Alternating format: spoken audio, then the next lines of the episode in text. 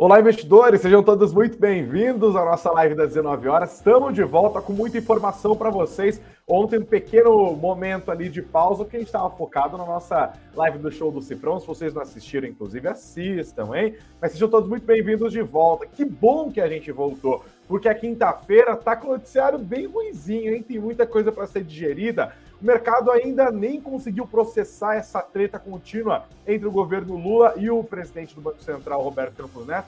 Aliás, não é bem treta, né? Porque tá o Lula batendo, o Campos Neto não está revidando. Mas isso está fazendo preço. E hoje, além disso, ganhou um reforço, um boato de que as metas de inflação podem acabar sendo alteradas de fato. Vamos dar uma olhada nisso e vamos discutir esse assunto com Alex Agostini, economista-chefe da Austin Rate. A gente também está de olho nos balanços, em temporada de balanços, agora começou a embalar. Mercado de olho nos números de bebê seguridade, as ações tombaram. Mercado de olho em notícias envolvendo Marisa, as ações tombaram. Mercado de olho em relatórios envolvendo a Gerdau, as ações desabaram. Além dos números do Bradesco, que acabaram de sair e já vou dar spoiler também, números meio ruizinhos, só de bater o olho. Vamos ver como que vai ser a reação dos investidores amanhã, na sexta-feira. A gente vai falar sobre isso, sobre muito mais coisa. Então não se esqueçam de sentar dando no like, em compartilhar a nossa live, em se inscrever no nosso canal e votem aqui na nossa enquete. Eu quero saber a sua opinião a respeito dessa possível mudança das metas de inflação. Primeiro, claro, a gente vai entender por que isso impacta o mercado. Mas uma vez entendendo isso, você que está aí do outro lado, é favorável ou é contrário? Deixe seu voto, deixa também o um comentário, senta o dedo no like, acomodem-se, porque a hora da informação chegou e a nossa live começa em 15 segundos.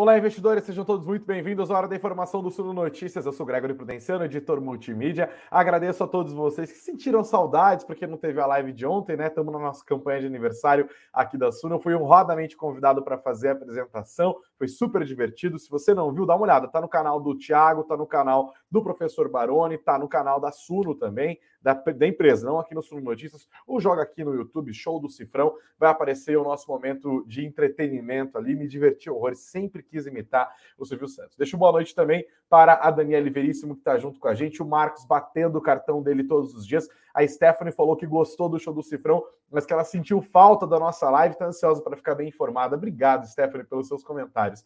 A Nancy Tida junto conosco aqui, deixando boa noite e já registrando o like dela. A Ana Paula Viegas falou aqui, ó, só eu fiquei atualizando o canal da Suno ontem até às 19 horas esperando a live até as 19h10, diz ela aqui. Dá uma olhada, ó, vou aproveitar, Ana, lamentar pelo tempo perdido, agradecer a, a falta que a gente fez aí. Muito bom ler esse comentário. E dar a dica, fiquem de olho no nosso Instagram, tá, gente? Se você jogar no Instagram sobre notícias, vai ter sempre lá, a gente não deixa de informar vocês quando acontecem essas mudanças de última hora aqui. O Edson tá animado, falando, espero, é hoje que o Greg detona tudinho, muita coisa acontecerá. Às vezes a gente, a gente destrói, a gente constrói, o importante é estarmos juntos. Obrigado ao Edson, obrigado também o Marlon, que já tá querendo saber da agenda de balanços, vamos falar de balanços hoje também, viu? E o Ronaldo falou que ele já é o like número 12. Obrigado, Ronaldo. Falou ufa por um. Será que ele não queria ser 11 ou ele não queria ser 13, hein? Ah, eu tenho meu chute. Obrigado, Ronaldo, pelo seu comentário é, aqui também, tá? Gente, vamos lá, vamos começar a falar de política, de política monetária mais uma vez. Esse continua a ser o assunto da semana. A gente tem acompanhado os ataques reiterados feitos pelo presidente da República, Luiz Inácio Lula da Silva, ao Banco Central, ao presidente do Banco Central, Roberto Campos Neto, é, porque ele está incomodado com a Selic nos 13,75%. O Banco Central, na semana passada, decidiu manter a taxa básica da nossa economia neste patamar de 13,75%. Foi a quarta reunião seguida em que o Copom fez isso. Tudo indica que deve seguir nesse caminho também na próxima reunião. E por que isso deixa o PT e o Lula irritados? Porque, claro, uma taxa de 13,75% impede o crescimento econômico e o Lula foi eleito prometendo picanha prometendo crescimento econômico. Isso preocupa o partido. Mas essa taxa não está lá nos 13,75% à toa, né? O Banco Central sobe juros para deter processo inflacionário. E o nosso Banco Central subiu juros antes dos outros bancos, justamente para tentar controlar a inflação. Em meio a isso, surgiu uma discussão que a gente já pontuou aqui em alguns momentos sobre uma possível alteração da meta de inflação. É assim que funciona. O Banco Central tem uma espécie de chefe, que é o Comitê Monetário Nacional. Alguns chamam de CMN, vamos chamar de CMN, né? É, o Comitê Monetário Nacional é formado neste momento pelo, pelo ministro da Fazenda, Fernando Haddad, pela ministra do Planejamento, Simone Tebet, e pelo presidente do Banco Central, Roberto Campos Neto são eles quem definem qual que vai ser a meta de inflação que vai ser perseguida pelo Banco Central. E o Banco Central usa o seu principal instrumento de política monetária para fazer com que a inflação convirja para essa meta, considerando ali que tem uma banda de variação de 1,5 ponto percentual. A meta nesse ano é de 3,25%. No ano passado era de 3,5%. No ano que vem é de 3%.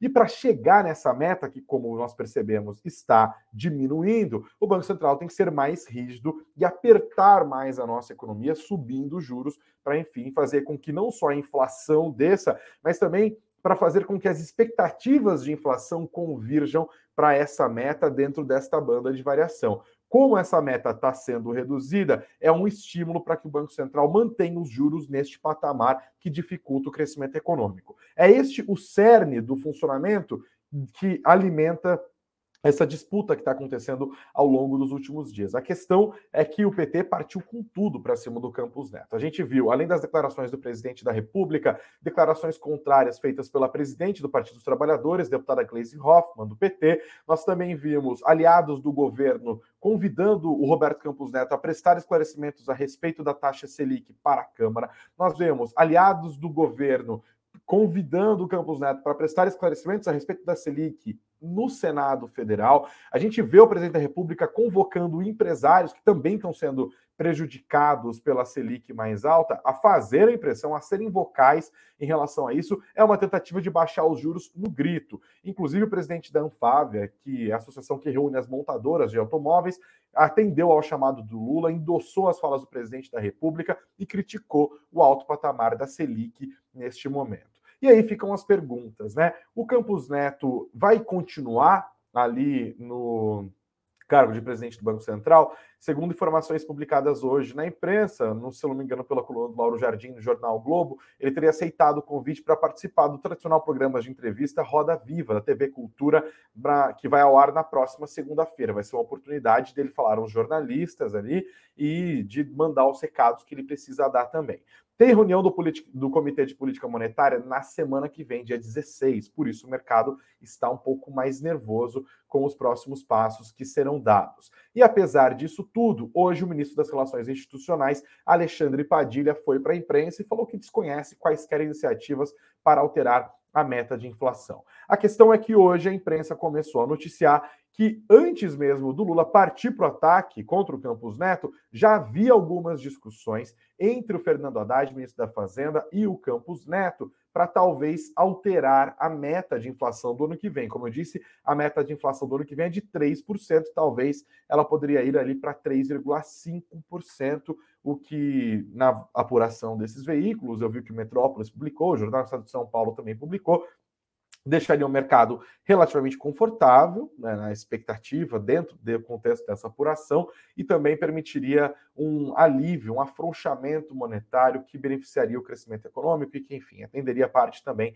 dos interesses do governo federal. A gente vai continuar prestando atenção nisso e para entender melhor a discussão que está acontecendo, eu trago para nossa live, depois de algum tempo de ausência, a gente estava com saudade dele, o Alex Agostini, economista-chefe do Austin Rating. Alex, seja muito bem-vindo de volta ao Suno Notícias. Boa noite para você. Sempre eu gosto de chamar quando está rolando treta e é ótimo, porque rola treta para caramba nesse país o tempo todo.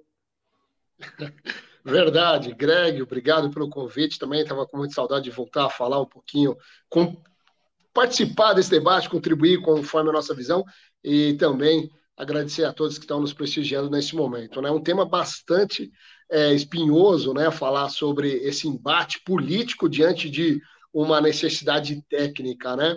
Mas vamos lá, vamos tentar contribuir um pouco para ajudar a alimentar um discurso que seja um pouco mais racional, né? Porque o que a gente vê mais construtivo, é... né? Exatamente, está muito. É... Vamos lá, então, Greg. Eu, eu, vou até começar com, com essa pergunta mesmo, já que a gente está falando sobre um debate, né? Tem dois debates colocados aqui pelo governo, pelo presidente Lula. Um é sobre a autonomia do Banco Central e outro é sobre as possíveis alterações na meta de inflação. Dis... Eu queria a sua opinião em relação a isso. Discutir esses dois temas é algo problemático em si? Por que não fazer essa discussão? Eu acho que toda discussão ela é válida quando você tem embasamento técnico e você apresenta esse embasamento técnico e ouve o contraponto né, para saber o seguinte: será que em algum momento a decisão foi tomada, ela não foi errada, então está na hora de revisar? Eu acho que isso é justo. Porém, a forma que está sendo feita, com um ataque vindo do executivo, é, não me cheira muito bem. Porque não tem. É, veja só onde chegamos a presidente do PT criticando o que ela entende de política monetária, sabe? É, eu acho que o, o, debate tem que ser apresentado, o discurso ou é, as discussões têm que ser apresentadas pelo ministro da Fazenda de forma racional, não pelo presidente da República. O que acontece é muito simples.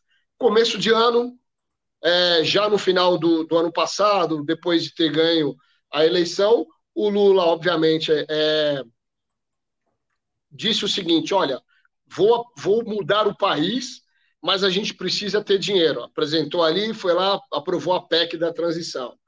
Juros altos, claro, no mundo inteiro, juros altos ele é impopular. Mesmo em democracias como os Estados Unidos, que tem o Banco Central independente há anos, lá sempre vai ter uma pressão também do presidente do país. Olha, o juros está alto, vê o que pode fazer.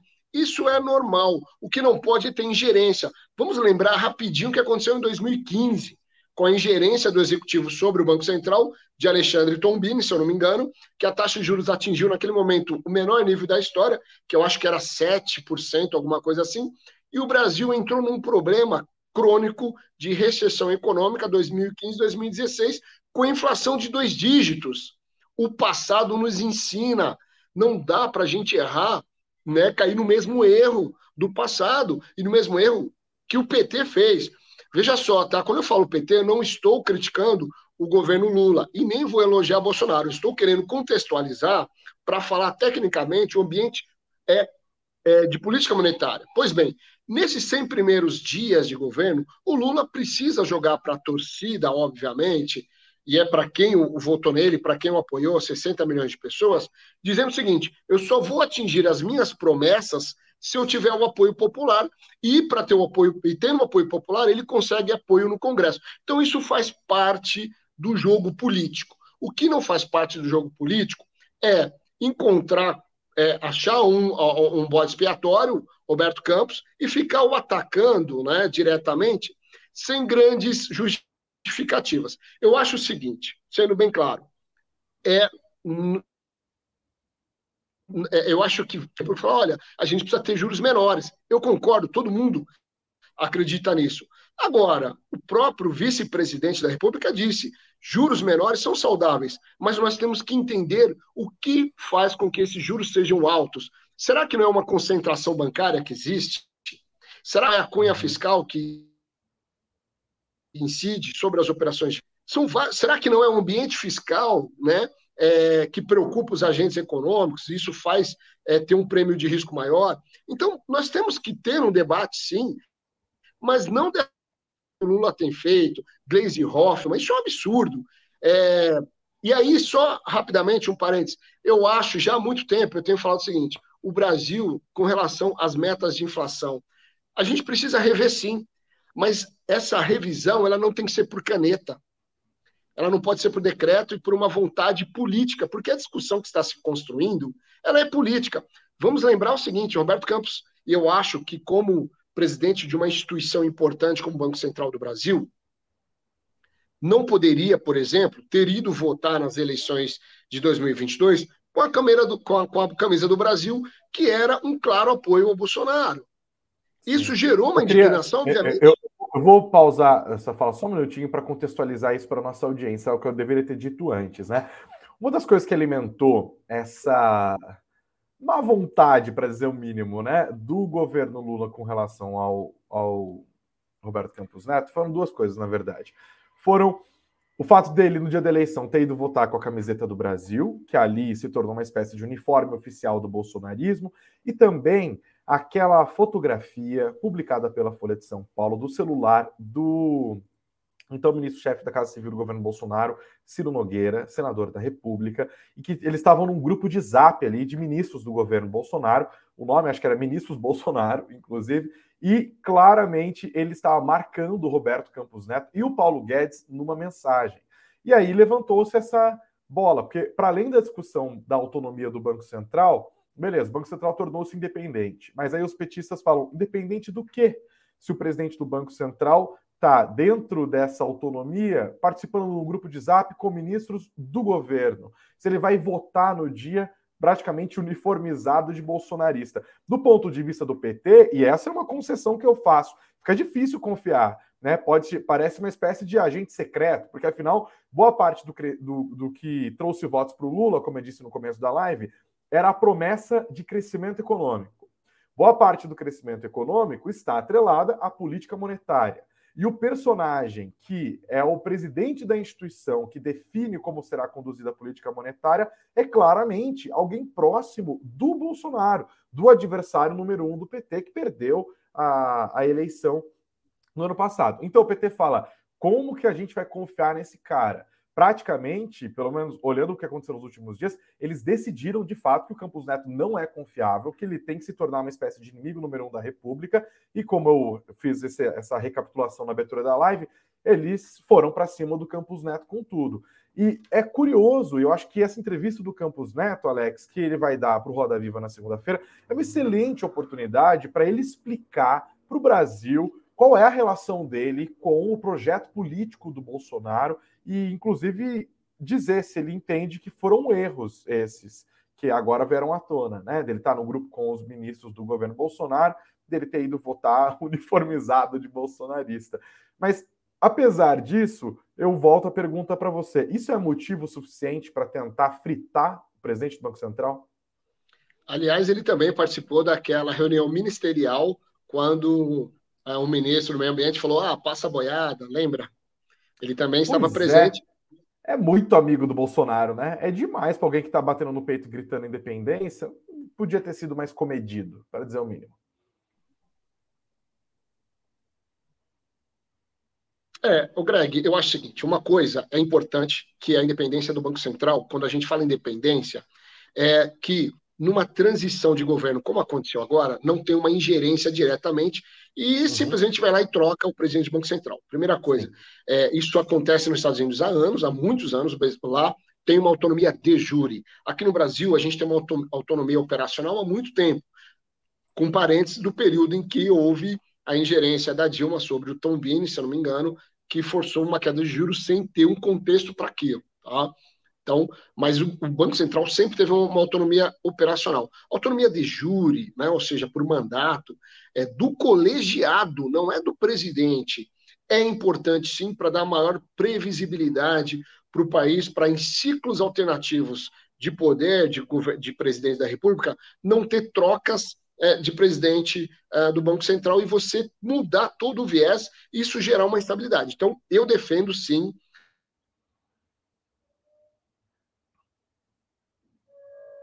Houve uma falha na transmissão. É a autonomia você... do Banco Você me ouve, então, Alex? Uma maior confiança nas instituições. Oi, travou? Hum, a sua conexão travou. Eu não tá. sei se você. Agora tá. Agora você estava falando do que você defende. Você pode retomar desse ponto, por favor. Isso. É, então eu defendo a, a, a autonomia de júri do Banco Central, até porque o próprio Lula tem dito e, e reiterado é, a independência e o fortalecimento das instituições. Vale lembrar que instituições não são só Congresso Nacional, Executivo, Legislativo. O Banco Central também é uma instituição importante para o país que precisa ter a sua independência e o, o, o seu respeito e o seu fortalecimento, partindo do Executivo. Tá? Isso é importante para o Banco Central fazer o seu papel de estabilidade monetária para a gente ter maior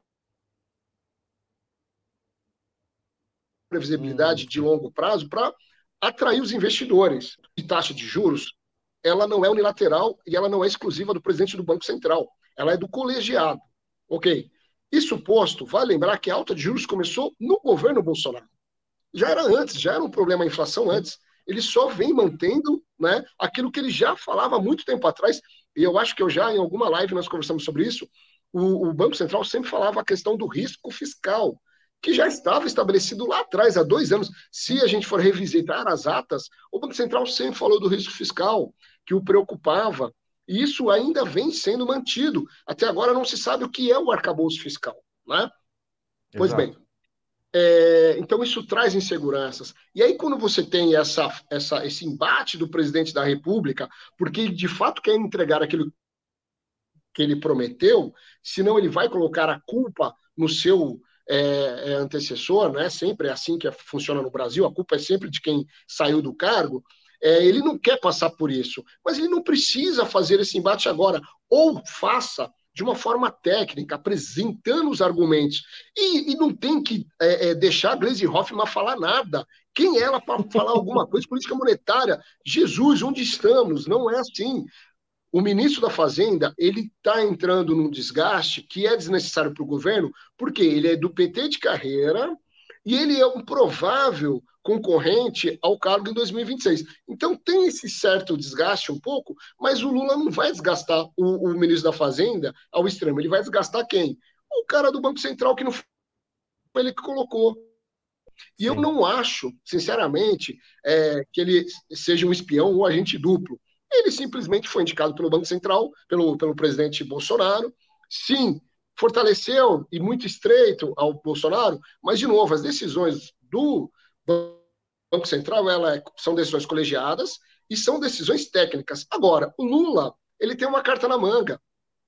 Ele vai indicar o diretor de política monetária, que é o braço direito e a, é a diretoria mais importante do Banco Central na decisão dos juros. Então, por que, que ele não indica e espera para ver o que traz para ele de informações para aí sim ele entrar no embate? Nós estamos falando aí de apenas é, 38, 39 dias de governo, não chega nem a 40 dias. Sim. Calma, não é? Não vai e dar para fazer Serra tudo sair do cargo no dia 28 de fevereiro, é agora, né? Então a, a troca está tá na iminência de acontecer. É, Alex, eu preciso fazer uma última pergunta e seguir com a, aqui com o nosso noticiário. Eu queria que você ajudasse a gente a entender qual que é o impacto no mercado das falas do Lula. É, porque enfim, é o presidente da República, né? O que ele fala acaba fazendo preço. Eu queria que você ajudasse a gente a entender por que, quando o Lula questiona a autonomia do Banco Central e ataca o presidente do Banco Central, qual que é o impacto disso para o mercado financeiro imediato? Como que uma coisa gruda na outra? Quando você tem um governo é, que é mais à direita e um, um ministro da Economia que sempre defendeu, no caso de Paulo Guedes, a questão da austeridade fiscal, ainda que eles também tivessem gasto bastante, mas tinha claramente né, um viés mais alinhado com o Banco Central, e você muda o governo, um governo mais movimentista, que já vem com um cheque ali de, de mais de 200 bilhões para gastar nesse ano, é, um governo que foca sempre no social, isso é importante, porque o Brasil tem diferenças financeiras, econômicas e culturais, ele foca muito no social, isso é importante, mas o social passa por ter uma inflação baixa e por isso o principal remédio mais eficiente é a taxa de juros. Então não faz sentido esse embate, porque o Banco Central está trabalhando para que haja sim é, não um imposto direto, que é a alta de preços de alimentos, por exemplo, para essa faixa da população que o governo defende e que, inclusive, aumentou para 600 reais uh, o Bolsa Família. Então, é importante que tudo se conecta. Veja, o, o impacto para o mercado financeiro é muito grande, sim, porque houve essa mudança de governo. O Lula colocou o ministro da Fazenda, que é o seu aliado há de muito tempo, e com foco mais desenvolvimentista. Né? ou seja, mais populista. Então há uma preocupação de que a gente não vai conseguir colocar a casa em ordem tão cedo.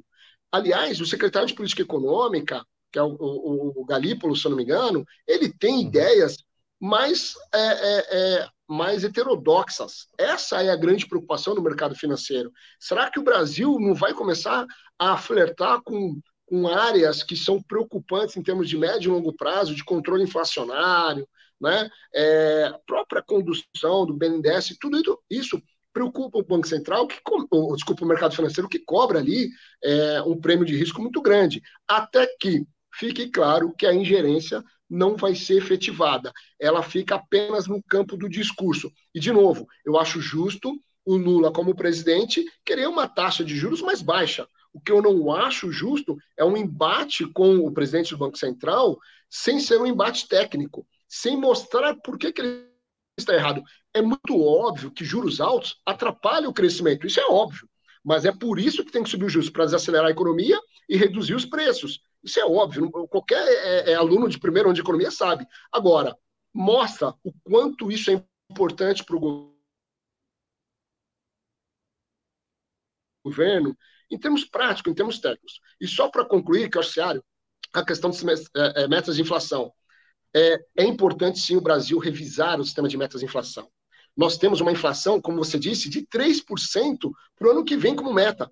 Como a gente quer atingir uma inflação de país desenvolvido, sendo que a gente tem baixo nível de produtividade, quase 30% do IPCA são preços administrados, ou seja, preços que vão subir de qualquer jeito, independente do nível da taxa de juros. O Brasil tem um, um efeito direto, instantâneo da desvalorização econômica, oh, desculpa, da desvalorização do dólar tanto nos combustíveis como nas commodities, e o Brasil é um, grande produtor de commodities. Então, enquanto a gente não desatar esse nó, esses gargalos, o Brasil vai sofrer muito com essa inflação. E a gente sempre vai ter uma, é, uma ambição de inflação de país envolvido com problemas de países emergentes. Então, acho que é importante discutir sim o sistema de metas, mas não alterar por canetada. E aí, nesse ponto, a próxima reunião do Conselho Monetário Nacional, nós temos, de um lado, o Roberto Campos Neto, defendendo, obviamente, o sistema de metas, o ministro da Fazenda provavelmente querendo mexer na meta, ou seja, uma meta maior, e o desempate fica com a Tebet. A Tebet vai ser é, super importante nessa reunião para a gente entender para onde que vai a economia brasileira. Se a gente vai chegar cada vez mais próximo do abismo em termos de política monetária, ou se não, nós vamos retomar as rédeas e vamos conseguir enfrentar esse problema da inflação, e não precisa ser uma inflação de 3%, ela pode ser 4% ou até 5%, pelo menos nesses dois próximos anos, para recuperar a atividade econômica. Alex Agostini, economista-chefe do Austin Rating. Alex, bem-vindo de volta às nossas lives aqui e espero que você tenha uma plena recuperação, né? Você está saindo do período de licença aí é, e venha em breve, por favor. Sei que assunto não vai faltar. Eu agradeço mais uma vez, é, Gregory, pela, pelo convite. Estou quase 100% recuperado, estou em licença médica, mas é sempre um prazer poder atender você e todos do sono. E na próxima, é, eu acho que a gente consegue trazer um pouco mais de informações. Espero que tenha agradado. Um abraço, obrigado. Valeu, obrigadão. Bom, a gente tem que melhorar essa internet do Alex, tá, que está sendo boicotado aí, hein? Acho que o Lula está tentando derrubar o sinal dele.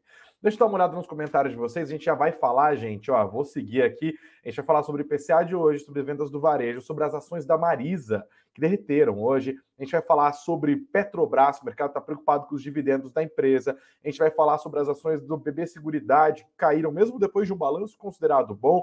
Tem também as ações da Gerdau desabando, o resumo do Ibovespa. Mas antes, deixa eu dar uma olhada aqui nos comentários. A Nancy Tida está falando aqui, ó, inflação alta prejudica os mais pobres. O governo não está pensando nisso. A minha mãe aqui, ó, Leonice Oliveira, deixando um comentário. Muito bom ouvir o competente Alex. Mamãe é muito fã do Alex, ela adora quando eu trago ele para cá. O boy está deixando boa noite dele também. Boa noite, mozão. Quem mais está deixando comentário aqui, ó? É, deixa eu dar uma lida. O Ricardo tá com opiniões convictas, que falou aqui que o Campos é um vassalo do Paulo Guedes. Que isso, rapaz? Será? Não acho que é tão assim também, não. Mas que são amigos, são amigos. O Cauê está dizendo aqui, ó, qual que é o problema? Não vejo coerência no comentário. Por acaso o Roberto Campos está conduzindo o BC de forma errada? É, bom, também não acho que afeta a condição. Está falando aqui da proximidade né, do Campos Neto com Bolsonaro, com o bolsonarismo, com o movimento político. Também acho que uma coisa não necessariamente tem a ver com a outra, mas que pega mal, pega mal, né? Para quem Como diz a mulher de César, não basta ser honesta, precisa parecer honesta. O Campos Neto precisava de um pouquinho mais de compostura. Isso aí eu mantenho minha posição. O comentário faz super sentido, sim. Vou defender minha opinião. É, deixa eu de, dar uma olhada aqui, pessoal deixando os comentários. O Marcos agradecendo também a análise do Alex. Gente, vamos lá, vamos falar dos números. A quinta-feira foi um dia de olhar para o principal indicador, já que a gente está falando de juros, né? A gente tem que falar de inflação. Hoje teve a divulgação do índice de preços ao consumidor amplo, é a nossa inflação oficial do mês de janeiro. Houve uma alta de 0,53%, um pouco abaixo do que o mercado estava esperando, tá? A mediana do consenso Refinitiv era de 0,57%.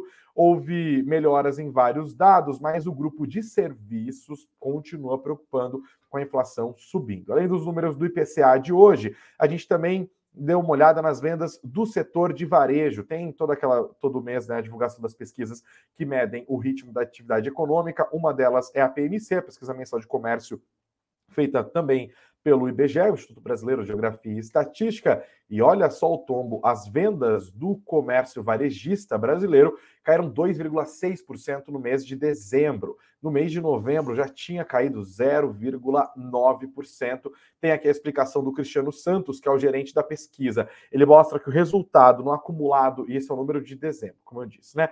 Portanto, no acumulado de 2022, o resultado está bem próximo dos anos anteriores. Ele destaca que em 2021 houve uma alta de 1,4%, enquanto em 2022 o comércio varejista subiu 1%, só um pouquinho. Eles dizem que o crescimento foi similar a 2021, mas tímido e bastante concentrado no setor de combustíveis e lubrificantes, que subiu 16,6% no ano passado. Falando em varejo, minha gente, e a Marisa, hein? As ações da Marisa derreteram nesta quinta-feira, porque o mercado está preocupado, o setor de varejo não está inspirando muito, muita confiança, né? Especialmente depois do que aconteceu lá com a Americana, está em recuperação judicial, pediu recuperação judicial também nos Estados Unidos, aquela história ali de conta é, que você compra do seu fornecedor e uma instituição financeira intermedia essa relação, e aí isso não conta para dívida, depois descobre um buraco ali. Isso está pressionando o varejo de maneira geral e agora a Marisa teve que contratar uma empresa para fazer uma, uma devassa nas suas contas hoje, tá? Ela não contratou uma empresa, não, desculpa, ela contratou duas empresas para ajudar a renegociar as suas dívidas e a reestruturar os seus custos. A CVM informou a Comissão de Valores Mobiliários que contratou a BR Partners para fazer a sua assessoria no processo de renegociação das suas dívidas e a Galeazzi Associados, perdão, para apoiá-la no aperfeiçoamento da sua estrutura de custos. O mercado olhou para essa situação e falou: Meu Deus do céu, agora saiu vendendo ações da Marisa. Hoje as ações da Marisa desabaram 22,64%, terminaram o dia valendo menos de um real, em 82 centavos. As ações da Marisa, ao longo do último mês, perderam 44,59% do seu valor em 2023, a queda de 34,40%. Outra empresa que inspira cautela é a Petrobras. O mercado olhou para os números de produção da Petrobras e não assustou muito. Houve quedas pontuais aqui, por exemplo. É, o, o, houve quedas pontuais em alguns produtos, altas pontuais em outra, o guidance foi atingido, nenhuma grande surpresa. A questão aqui, investidores, é a discussão em relação aos dividendos da Petrobras. E aqui, de novo, a gente fala de política. O presidente Lula indicou Jean Paul Prats para a presidência da estatal, ele agora é o presidente da empresa, e tem muita gente temendo que a política de distribuição de dividendos seja afetada pelas declarações já feitas por dirigentes do PT, até mesmo pelo próprio Jean Paul Prats. Por exemplo, na matéria está aqui no nosso site, no suno.com.br notícias, a gente pega os comentários do BTG Pactual e do Goldman Sachs, do Itaú BBA e do Safra, todo mundo de olho nos dividendos. Por exemplo, o Pedro Soares e o Tiago Duarte, analistas do BTG Pactual, escreveram afirmar de forma assertiva que a Petrobras pagará dividendos neste trimestre não é algo trivial, já que o governo recém-eleito e o novo CEO Jean Paul Prats mostraram uma inclinação para reduzir pagamentos. Segundo os analistas do BTG Pactual, o fato de a petroleira já ter pago o suficiente para cumprir a sua atual política de dividendos também pode reduzir a vontade da administração em pagar ainda mais proventos aos acionistas. Eles escrevem, por enquanto, consideramos que a atual política de dividendos da Petrobras será seguida no próximo trimestre com pagamento de 5,6 bilhões de dólares, rendendo 8% com base no atual valor de mercado. O Goldman Sachs tem recomendação neutra para a compra das ações da Petrobras. O preço-alvo está em 11 dólares e 5 centavos. As ações hoje caíram 0,46%, considerando os papéis de maior liquidez, as ações preferenciais, e terminaram o dia nos R$ 25,93. O mercado também olhou com cuidado para o balanço do BB Seguridade. E olha, os números do BB Seguridade vieram fortes. Ainda assim, as ações acabaram caindo. BB Seguridade reportou um lucro líquido de 6 bilhões de reais no ano de 2022. O número foi 53,7% maior do que ele registrou no ano de 2021. Mas os números já eram esperados, os números fortes, e ainda que os papéis tenham uma performance acima do mercado, serão necessárias novas surpresas positivas para que as ações seguissem subindo. Então, basicamente, ficou aquela, aquela percepção de que, olha, BB Seguridade é uma boa ação, mas talvez tenha atingido o seu máximo de valorização. Hoje, muita gente aproveitou para, inclusive, realizar lucros. As ações do BB Seguridade caíram 5,24% hoje, perderam R$ 1,94 e fecharam na quinta-feira aos R$ 35,11. Em 2023, ainda assim, o BB Seguridade acumula alta de 5,15%. Outro destaque, olhando para o mundo corporativo hoje, foi para Gerdau. As ações desabaram porque rolou um facão duplo, Eric, é ótimo de títulos, né? Do JP Morgan e do Goldman Sachs. É, esses foram rebaixamentos de recomendações feitos por essas duas instituições financeiras. Os analistas do JP Morgan e do Goldman reduziram a recomendação das ações da Gerdau, que antes estava em compra com a aposta de performance acima do mercado, para neutra, performance em linha com o mercado. O JP Morgan trabalha com o preço-alvo das ações da Gerdau em R$ 32,50. O Goldman Sachs enxerga o papel a 31 reais. As ações da Gerdau hoje caíram 7,93% aos R$ 28,67 em 2023 acumulou uma queda de 2,68%.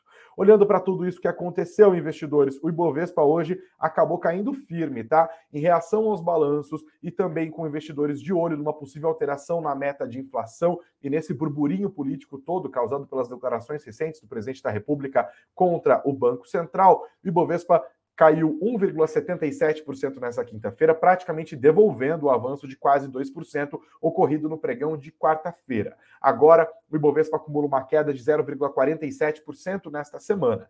No mês de fevereiro, o Ibov perde 4,78% e ele voltou para o negativo em 2023. A queda neste ano acumulada é de 1,57%.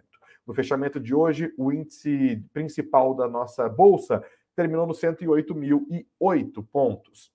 Já a moeda americana, diante de todo esse risco, escalou alta de 1,28% hoje. O dólar terminou o dia valendo R$ 5,27. Eu te dou uma doleta, você me devolve 5,2788 e penalizou as ações de empresas sensíveis à valorização do câmbio. Foi o caso da Azul, por exemplo, cujos papéis perderam só no pregão de hoje quase 12% do seu valor as dúvidas sobre a política monetária, claro, acabam não ajudando. E por isso nós temos esta fotografia que está na sua tela do que aconteceu hoje no nosso pregão, né? A maior parte dos papéis que compõem o Bovespa terminaram de em queda, setor de banco, setor financeiro que é o mais pesado, foi todinho para baixo. As ações da Vale também foram para baixo. As ações do setor de petróleo, gás e biocombustíveis também. Siderurgia e metalurgia seguiu o movimento das ações da Vale. Poucos setores acabaram subindo hoje o dólar subindo todo, quem que se deu bem? Empresas exportadoras, né? Falei da Oi, da Azul, que pena, é, foi penalizada pelo dólar mais alto. Já empresas que exportam se beneficiam disso. Os papéis da Suzano hoje avançaram 0,76%, os papéis da sua concorrente Clabin também avançaram 0,36%. Enquanto nós conversávamos aqui, eram, iam sendo divulgados os números do, do Bradesco, os números do Bradesco no último trimestre. Deixa eu dar uma olhada aqui no que, que aconteceu com o Bradesco. Vou pegar os números, os destaques para vocês. É, enquanto a gente conversar. Deixa eu fazer uma pequena pesquisa aqui, dar uma olhada em Bradesco. Vamos ver os números é, do Bradesco, então. Bradesco, lucro líquido recorrente do quarto trimestre do ano passado ficou em 1 bilhão 595 milhões de reais. Na comparação com o mesmo trimestre de 2021, a queda, meu amigo, minha amiga, é de 75,9%. Lucro líquido recorrente 76% menor na comparação anual, tá? O lucro líquido também ficou 61,3% abaixo das estimativas do broadcast, ou seja, o mercado tem tudo para se frustrar e é, fique de olho nas ações do Bradesco, porque amanhã pode rolar correção braba, tá? Bem braba. É, o lucro líquido no ano de 2022 do Bradesco, 20 bilhões 680 milhões de reais, queda de 54,7% em relação ao lucro líquido recorrente do ano de 2021 provisionamento do Bradesco chegou a 100% de crédito de cliente grande, de grande porte no atacado no quarto trimestre de 2022. Despesas operacionais do Bradesco subiram 4,8% no quarto trimestre em relação ao mesmo período do ano passado. A inadimplência das grandes empresas, essa, no entanto, reduziu, ficou em 0,1% no mesmo trimestre do ano passado, estava em 0,3%. As rendas de cartão subiram 16,7% em um ano. As rendas com conta corrente caíram 6,2% na comparação com o mesmo período do ano passado, tá bom? Resultado do Bradesco acabou sendo fortemente afetado pelos clientes de atacado. Aliás, um cliente de atacado que não teve o nome citado nessa apresentação e também pelo movimento de provisionamento de crédito. Pode ser que estejamos falando da Americanas, tá? Um cliente de atacado, quem que, né? penalizou ali. A gente vai ter que ficar de olho em todo esse noticiário. O que, que o Bradesco disse sobre esse cliente que agora a gente infere que seja Americanas? Com os recentes eventos envolvendo um cliente large corporate, né, um grande cliente atacado específico, ocorridos no início de 2023, a administração do Bradesco reavaliou riscos inerentes e, de forma prudencial, provisionou 100% da operação. Pegaram grana ali colocaram nessa conta de provisão para eventualmente não sofrer com os prejuízos, o que afetou o lucro do quarto trimestre de 2022. Fiquem de olho porque esse escândalo da Americanas, essa bomba que explodiu, está estirando, espilhar, eita, tá espirrando estilhaço para tudo quanto é canto e os grandes bancos estão sofrendo com isso, tá? Fiquem de olho. Gente, amanhã, o dia de abrir pesquisando, joga no Google, olha, ó, BBDC4, as ações do Bradesco vão reagir fortemente. Inclusive, hoje as ações já caíram, tá? Bradesco perdeu hoje 2,54% do valor. Cada papel, olhando para as ações preferenciais, terminou o dia valendo R$ 13,80. As ações ordinárias do Bradesco também caíram 2,30%, R$ 12,34, tá? Fiquem de olho. E não se esqueçam também que nós estamos ainda comemorando o aniversário da Suno. Aniversário da Suno foi ontem, teve a nossa live do show do Cifrão, eu tive o prazer de apresentá-la. As promoções continuam valendo, várias das nossas assinaturas estão aquela promoção campeã de três anos pelo preço de dois. Ou seja, você paga por dois anos e você recebe três anos de assinatura da Suno. Com todas as carteiras recomendadas, os plantões tira dúvidas, os cursos que vão junto, os e-books que vão junto. É muita promoção para vocês aproveitarem. Se vocês quiserem mais detalhes sobre isso, não se esqueçam de acessar o link que está na descrição deste vídeo e que também está na descrição das plataformas de áudio. Aproveitem, a promoção é por tempo limitado, a gente só faz seis anos em um momento. E já que estamos falando do aniversário da Suno, eu lembro também que amanhã é o meu aniversário. Pois é, eu e a Suno fazemos aniversário na mesma semana. A Suno comemora seis aninhos, eu comemoro um pouquinho mais, vou fazer o meu trintão amanhã. E a Suno, como é uma empresa humana, inventou a folga de aniversário. Então, digo a vocês que amanhã eu não estarei aqui, estarei comemorando junto aos meus. Tem que terminar toda a questão da festa do sábado também me mandem feliz aniversário, mando o Pix para vocês que quiserem mandar 50 centavos, 50 centavos, porque o salgadinho tá uma fortuna hoje em dia, meu Deus do céu. Então amanhã eu não estarei aqui na nossa live, é meu dia de folga, mas teremos live, tá? Às 9 horas da manhã tem Beatriz Boiadian abrindo os nossos trabalhos e às 19 horas tem Beatriz Boiadian fechando os trabalhos. Pobrecita da Bia, é, eu devia ter convidado ela para festa. Né? Mentira, obviamente que eu convidei. A Beatriz vai ter que trabalhar um pouquinho mais amanhã. Então, eu agradeço muitíssimo a todos vocês, as felicitações que já estão aparecendo aqui também. E na segunda-feira a gente volta a conversar na nossa live das 19 horas, tá? Beijos aos de beijos. Ah, esqueci da, da enquete, meu Deus. Eu perguntei, inclusive, se vocês são favoráveis à mudança da meta de inflação. E 77% se diz contrário, 23% se dizem favoráveis. Obrigado a todos que votaram pelo engajamento, pelas felicitações. Ah, meu Deus, já é hora de consultar um bom esteticista. Eu acho que as rugas aqui, ó, de expressão, eu vou ter que dar um jeito no Botox. Não tem muito jeito, não. Beijos aos de beijos, abraços aos de abraços. Feliz aniversário para mim, muito dinheiro no bolso para nós todos. Estou de volta segunda-feira amanhã. Colhem junto conosco aqui às 19 horas com a Beatriz Boiadia também. Até mais, gente. Até segunda!